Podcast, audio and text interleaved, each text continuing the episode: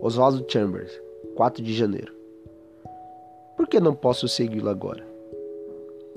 Há dias que você não consegue entender por que não pode fazer o que deseja.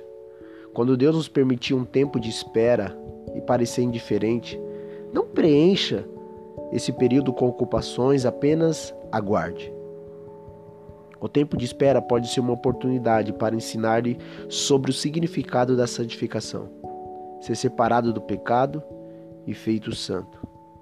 Ou ele poderá ocorrer depois que um processo de santificação tiver iniciado, a fim de lhe ensinar-lhe o que significa servir. Nunca fuja da situação antes de Deus lhe dar a sua direção. Se você tiver a mais leve dúvida, isso significa que ele não está lhe apontando a direção certa para seguir. Enquanto houver dúvida, espere no início, talvez você veja claramente a vontade de Deus.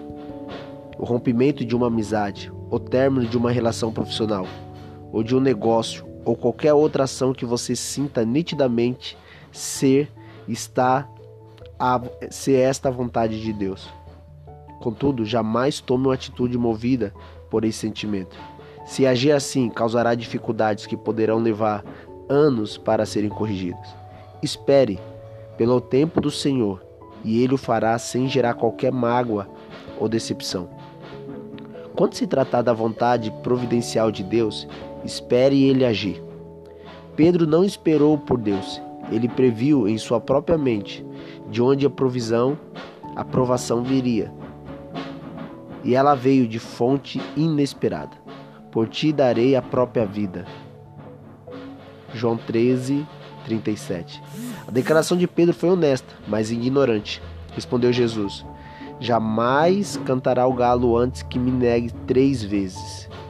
João 13, 38.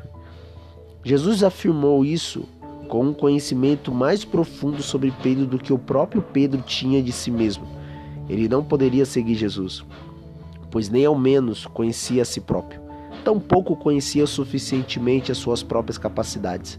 A devoção inata poderá ser suficiente para não para nos atrair a Jesus, impressionar-lhe por seu irresistível carisma, mas isso simplesmente nunca nos tornará um discípulo.